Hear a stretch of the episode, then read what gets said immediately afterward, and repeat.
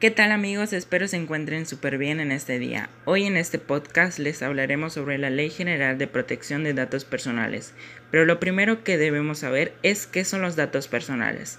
Estos son aquellos relacionados a la persona natural e identificable, o sea, toda la información que permite identificar a un individuo, como nombre, apellido, domicilio, teléfono, historia laboral y académico, sus datos patrimoniales y financieros, su firma, así como sus características físicas, incluyendo datos biométricos como el iris o la huella dactilar. Estos los usamos para hacer trámites o inscripciones en alguna empresa. Bueno, ahora que ya sabemos qué son los datos personales, podremos saber de qué trata la Ley General de Datos Personales.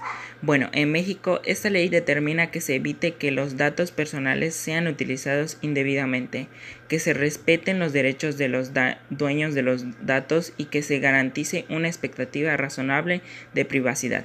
Quienes traten datos personales deben tomar en cuenta las guías y documentos emitidos por el Instituto Nacional de Transparencia, Acceso a la Información y Protección de Datos Personales.